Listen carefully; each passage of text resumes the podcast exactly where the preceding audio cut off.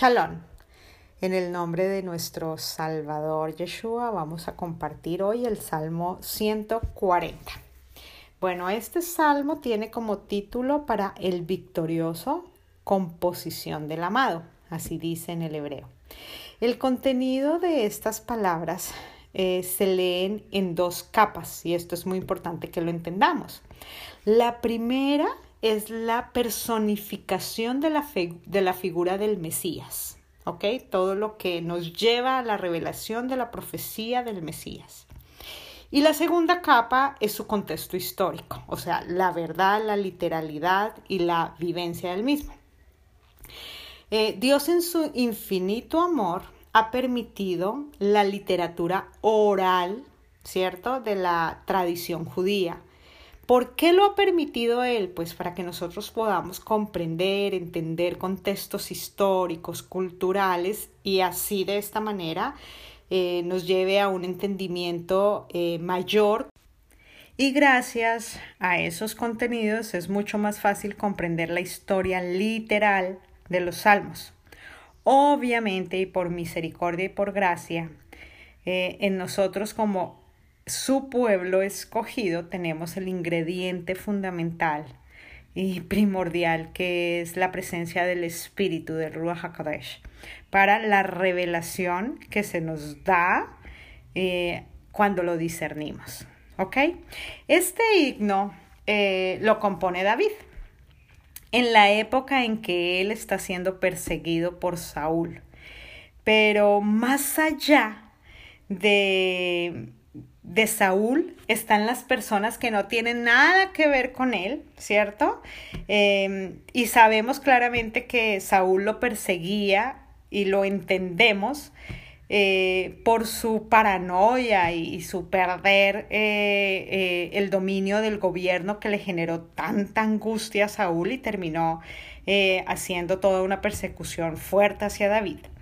y pues ese, ese temor eh, lo entendemos, lo comprendemos. Pero hay otros que sin motivo perseguían a David y lo perseguían sin ningún motivo. Eh, entonces, eso es lo que vamos a, comprender un poco y vamos a palpar en este himno eh, ese carácter de David y ese trasfondo que el Señor nos quiere ah, entregar hoy de la guerra espiritual. Bueno, vamos a comenzar en su nombre. Verso 1. Hazme precursor. Es como llévame más allá, oh Hashem, del hombre malo. En español la palabra es líbrame cuando la leemos en, el castellano, pero si lo vemos eh, se queda como, como corta en su sentido espiritual. ¿Ya? Literalmente es hazme precursor, llévame mucho más allá, más profundo, Señor. Y cuando habla de el hombre malo, habla de ese hombre básico y dañino, y dañino. Eh, se refiere al hombre en, en su naturaleza inicial, con la que fue engendrado, casi todos nosotros, en esa naturaleza caída. Y sigue así el verso 1, Presérvame de hombres que son enemigos y rompen los límites. En esta frase hay mucho contenido. Primero, la palabra preservar va abrazada de rogar a Dios que lo bueno que Él ya puso en nosotros no cambie, o sea, presérvame. Lo que ya me diste no se vaya a, a dañar, no se vaya a ir de mí. Presérvame, Señor, no, me, no permitas que yo retroceda lo que ya avancé. Y en castellano eh, no logramos diferenciar la persecución de hombre a, malo a los hombres, porque si nos damos cuenta al principio de este, de este verso nos habla de, de, del hombre malo, pero aquí dice que lo preserve de hombres que son enemigos. ¿Ya? Y en el hebreo, para la gloria de Dios, si logramos eh, ver la diferencia. El primero hace referencia al hombre, ya como lo dije, de la naturaleza caída. Pero David está pidiendo ayuda eh, por estos hombres de los que habla aquí, son hombres que son mensajeros literalmente del maligno. Cada vez que yo estudio un salmo y, el Señor en su infinito amor me entrega este regalo maravilloso de comprender su palabra, eh, me doy cuenta que estamos literalmente nuevamente esta palabra en los últimos tiempos. Tiempos maravillosos de entendimiento, de conocimiento que nos llevan a, alcanzar esa sabiduría divina que Él posó en nosotros. ¿Y por qué lo estoy diciendo? Porque hay un estudio que nosotros hacemos en Génesis 32 de Jacob cuando pelea con un ángel, ¿ya? Nos han dicho literalmente que es un ángel eh, y que es un ángel del Señor.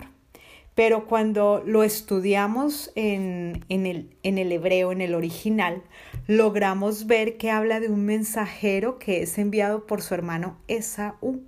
Esto es algo impresionante que cuando yo lo entendí yo decía, wow, esto es muy fuerte. Eh, y es muy interesante pues la pelea es con un ente de las tinieblas. Y eso eh, no se logra vislumbrar en la traducción al español.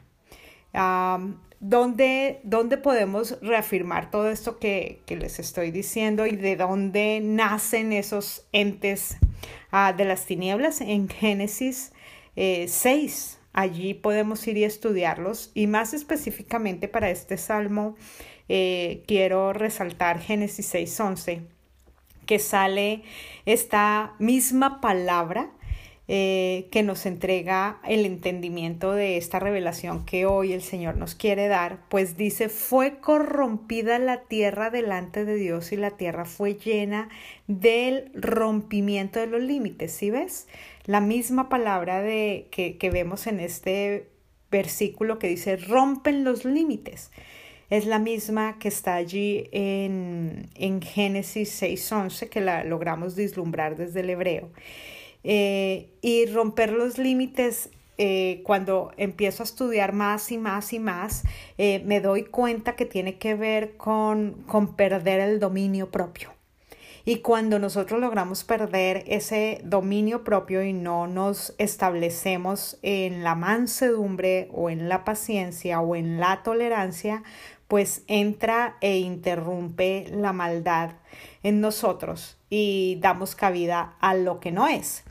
Eh, obviamente, eh, para la gloria y honra, del Señor, nosotros eh, no somos hombres o mujeres del maligno, somos hijos del rey. Pero hay unos que literalmente sí hacen pactos y sí actúan desde, desde la maldad posada en ellos en su totalidad y se vuelven mensajeros enviados por, por aquellos que son gobernados por las tinieblas y no gobernados por la luz que es Yeshua HaMashiach. Y de dónde logro comprender que, que, que, que, a veces nuestra falta de dominio nos lleva a cometer errores, desde la discusión que tiene Abraham y Sara en Génesis 16.5 pues ella le dice a Abraham, estoy perdiendo contra ti los estribos, estoy perdiendo, estoy rompiendo mis límites. ¿Sí ves? Entonces hay un momento y es por, por toda la situación que ella estaba viviendo de Agar, ¿sí? Su sierva. Eh, hay momentos en que, en que hay eh, instrumentos que Dios utiliza para, para ver en qué estado se encuentra nuestro dominio propio y, cómo debemos reaccionar ante esa situación que, que se nos está presentando. Entonces, el adversario es el precursor del rompimiento de esos límites. ¿Ya? Para que comprendamos más a profundo esto y, y, logramos entender que o nos domina la luz que es Yeshua HaMashiach, Jesucristo eh, nuestro ungido y salvador, o domina a las personas las tinieblas absolutas del mal. Y sigo, verso 2. El hombre malo piensa, diseña, planifica y calcula daños en el corazón. Todo el día reside en ellos las guerras. Si ven, este, este verso lo, lo, está confirmando lo que acabamos de estudiar. Yeshua lo dijo, dijo que el corazón del hombre salen las contiendas, las disensiones, los pleitos, y todo esto viene impulsado por el hombre eh, enemigo que no tiene límites. ¿Sí ven? Y que es el príncipe de este mundo. El, el maligno, el adversario, y que se encarga desde muy temprana edad ¿cierto? A corromper el corazón del hombre. El corazón del hombre eh, nace con esa genética de la maldad porque pues venimos de generación en generación de una eh, eh, naturaleza caída, eso lo vemos desde Génesis 2 y Génesis 3 lo revela, perdón, no Génesis 2 sino Génesis 3, perdón, y habla de, de esa actitud que nos hace añadirle a la palabra de Dios en lo que no tenemos que añadirle, ¿cierto? Eh, y de esa rebelión entramos como a ese libertinaje y el adversario se encarga de sostener ese corazón y de alimentar ese corazón y lo corrompe, lo pervierte y hay una filosofía que dice que el hombre nace bueno y la sociedad lo corrompe, pero cuando tú estudias la Biblia, eso no es bíblico. El hombre nace con una herencia de pecado y el adversario se aprovecha de eso y lo explota a su favor. Entonces este salmo nos entrega las características de los que son dominados por ese rompimiento del límite y no lograr ese dominio propio que es, es uno de, de, los, de las grandezas de la misericordia del Espíritu de Yeshua en nosotros, el dominio propio. Verso 3. Ellos hacen puntiaguda la lengua de ellos como una serpiente. Debajo de sus labios hay ese calor que quema de continuo. Entonces, la serpiente fue la que perturbó el lenguaje. Perturbar el lenguaje es cambiarnos la manera de, de hablar y eso viene del cambio de nuestra manera de pensar. Llega e impacta nuestros pensamientos. Por ello, eh, los escogidos estamos muy atentos a la voz de Dios y no a la voz de los hombres, ya que el tipo de lenguaje de la lógica con mucha astucia rompe el límite y anula la voz de Dios muy sigilosamente. Puntiaguda es como una sonda que entra a lo profundo de los pensamientos y nos hace olvidar lo que Dios ha dicho. Por eso es que en la palabra eh, y en los evangelios Yeshua repite las cosas una y otra vez, una y otra vez. Y por eso es que nosotros estudiamos la palabra de día y de noche y continuamente estamos pensando en él para que el adversario no perturbe nuestro lenguaje. Verso 4. Guárdame, Hashem, de las manos del adversario, presérvame. Bueno, vamos a analizar en este momento la diferencia entre los labios y la boca. En Isaías 11:4 nos habla del Mesías y habla de herir con la vara su boca y matará con el espíritu de sus labios. En este himno habla de que debajo de los labios hay calor que quema. Según el entendimiento, los labios rodean la boca. En la palabra la boca habla de decretos y los labios hablan de un atributo de qué? De juicio. Ejemplo, cuando dice la boca de Hashem, recordemos nuevamente que Hashem en hebreo es el atributo de juicio, es ese Dios de juicio. Eh, eh, acuérdense en que eh, en el hebreo logramos ah, discernir más claramente todos los nombres de nuestro eterno y por eso es que sabemos que salvación es el nombre sobre todo nombre, sobre todos sus nombres el que, el que toma lugar. Y Hashem es el atributo de juicio, vuelvo y lo repito para los que apenas están escuchando eh, la manera como logramos discernir la palabra del Señor por medio de los salmos. Entonces, nuevamente retomo, cuando dice la boca de Hashem lo ha hablado, se entiende como la promesa.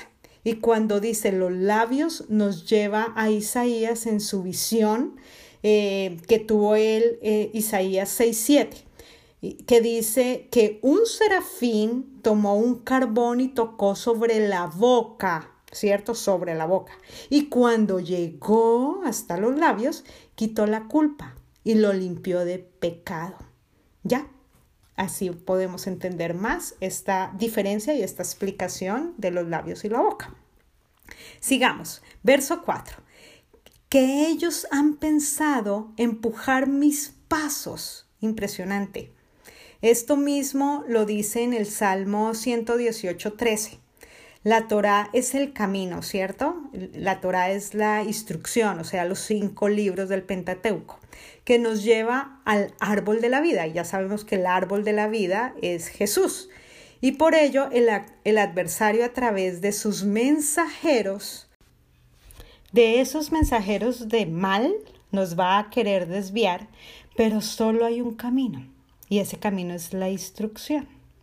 Tengamos en cuenta que el adversario es desleal y por ello a él no le importa si ese mensajero es consciente o es inconsciente de la, labor, de la labor que está haciendo. A él solo le interesa sacar a los escogidos del camino de la verdad, porque así dilata el tiempo del decreto que Dios ha hecho para él. Verso 5. Hay quienes aparecen de la nada y han escondido una trampa para mí. Han extendido una red junto al cerco. Me han puesto lazo. Ok. ¿De qué cerco está hablando? Este cerco se refiere al cerco de seguridad que coloca Dios para guardar el rebaño. Eh, y nos recuerda que, que el adversario está como león rugiente alrededor de ese cerramiento que Dios hace o ha puesto para preservarnos. Por ello no podemos acceder a ningún tipo de lenguaje o pensamiento que nos lleve fuera del límite que el Señor ha colocado, porque allí hay tanta trampa y, y por eso dice, me ha puesto lazo. Por ello Dios dice que no podemos ser condescendientes con el cananeo. Y, y, y, Él es el lazo, pues será lazo para nosotros. Eso le pasó a Salomón, se confió en su sabiduría, en lo que ya se había posado en él, se confió. Y lo que nos cuida es estudiar la palabra, como ya lo dije, de día y de noche. Pues ella nos confronta nos cuida, ella nos consuela, nos edifica y nos exhorta.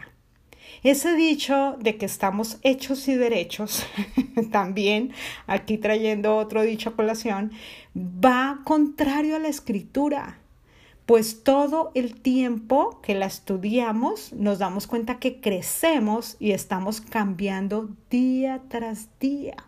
Y día tras, tras día nos enderezamos ¿Ya? ¿Y nuestro cerco qué es? La escritura. Ese es el cerco que el Señor ha colocado. Verso 6. He dicho a Hashem, eres mi poderoso. Da oídos, oh Hashem, a la voz de mi súplica de gracia. Verso 7. Elohim, Adonai, y el poder de mi salvación, tú cubrirás y seguirás cubriendo mi cabeza en el día de la mordida de ese calor. No le concedas, oh Hashem, los deseos al adversario. No concedas su pensamiento porque ellos se ponen por alto todo el tiempo. Bueno, aquí recordemos que Adonai es el atributo del señorío de Dios. Entonces dice que ese nombre es ese poder de salvación, ¿ya? Y el poder es el cerco que ya les dije, la instrucción, la Torá, los cinco primeros libros. De hecho, cuando estudiamos eh, Berechit, que es Génesis, en Berechit está contenido todo, toda la palabra está contenida allí. Por eso es tan importante entender los cinco libros del Pentateuco. Eh, y la palabra, la instrucción, ¿cierto? Los estatutos, ese testamento que nos entregó, nos cuida de ese calor de esa mordedura de la serpiente. Recordemos que en ocasiones nosotros abrimos brechas y esas brechas son pecado y creamos méritos para recibir azotes del adversario. Entonces aquí nos está enseñando cuando dice no le concedas, oh Hashem, los deseos al adversario, ¿cierto? Eh, estamos en oración apelando a la gracia para que Hashem, ¿cierto? Esa justicia divina que es Él, cierre de nuevo el cerco de protección que nosotros por desobediencia o por estar distraídos, lo abrimos y por ahí se mete el azote y el adversario con sus mensajeros de mal. Para los que siguen este estudio con su Biblia, el verso 8, que no lo dije y pido disculpas, es el que dice, no le concedas, oh Hashem, los deseos al adversario. No concedas su pensamiento, porque ellos se ponen por alto todo el tiempo. Verso 9. La cabeza de los que me rodean a mal, sus labios para influenciarme fuera de la Torah. Verso 10. Y caigan sobre esas trampas, esos lazos, esos mensajeros del adversario con brasas de fuego, y hazlos caer. Y cuando caigan en esos baches del camino, que no puedan escapar y no se puedan levantar, y caigan sobre ellos todo el fuego del juicio divino. La cabeza, el que maquina todo el mal, es el adversario. Y él cubre todo con la influencia, ¿cierto? Y terminan a veces siendo mensajeros los que están fuera del cerco. Verso 11. El varón del lenguaje aquel que perturba al mundo con su lenguaje para sacarnos del cerco de la Torá, que no quede en firme en la tierra y que el perjuicio le persiga y le case. Eso es lo que pide David. Verso 12. Yo sé perfectamente que Hashem hará juicio para el que ha sido afligido por ser siervo de Hashem y hará el debido proceso para los que tienen hambre y sed de justicia. Verso 13. Solamente los justificados podrán confesar y dar testimonio de tu nombre. Los rectos habitarán con tu rostro.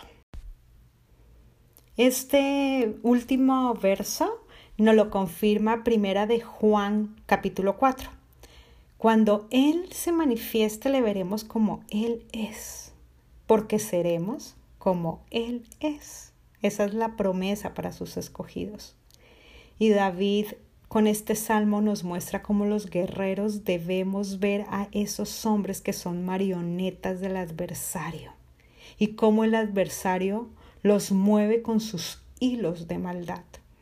Por eso yo digo en el nombre de Yeshua, nunca jamás sea más el adversario. Shalom.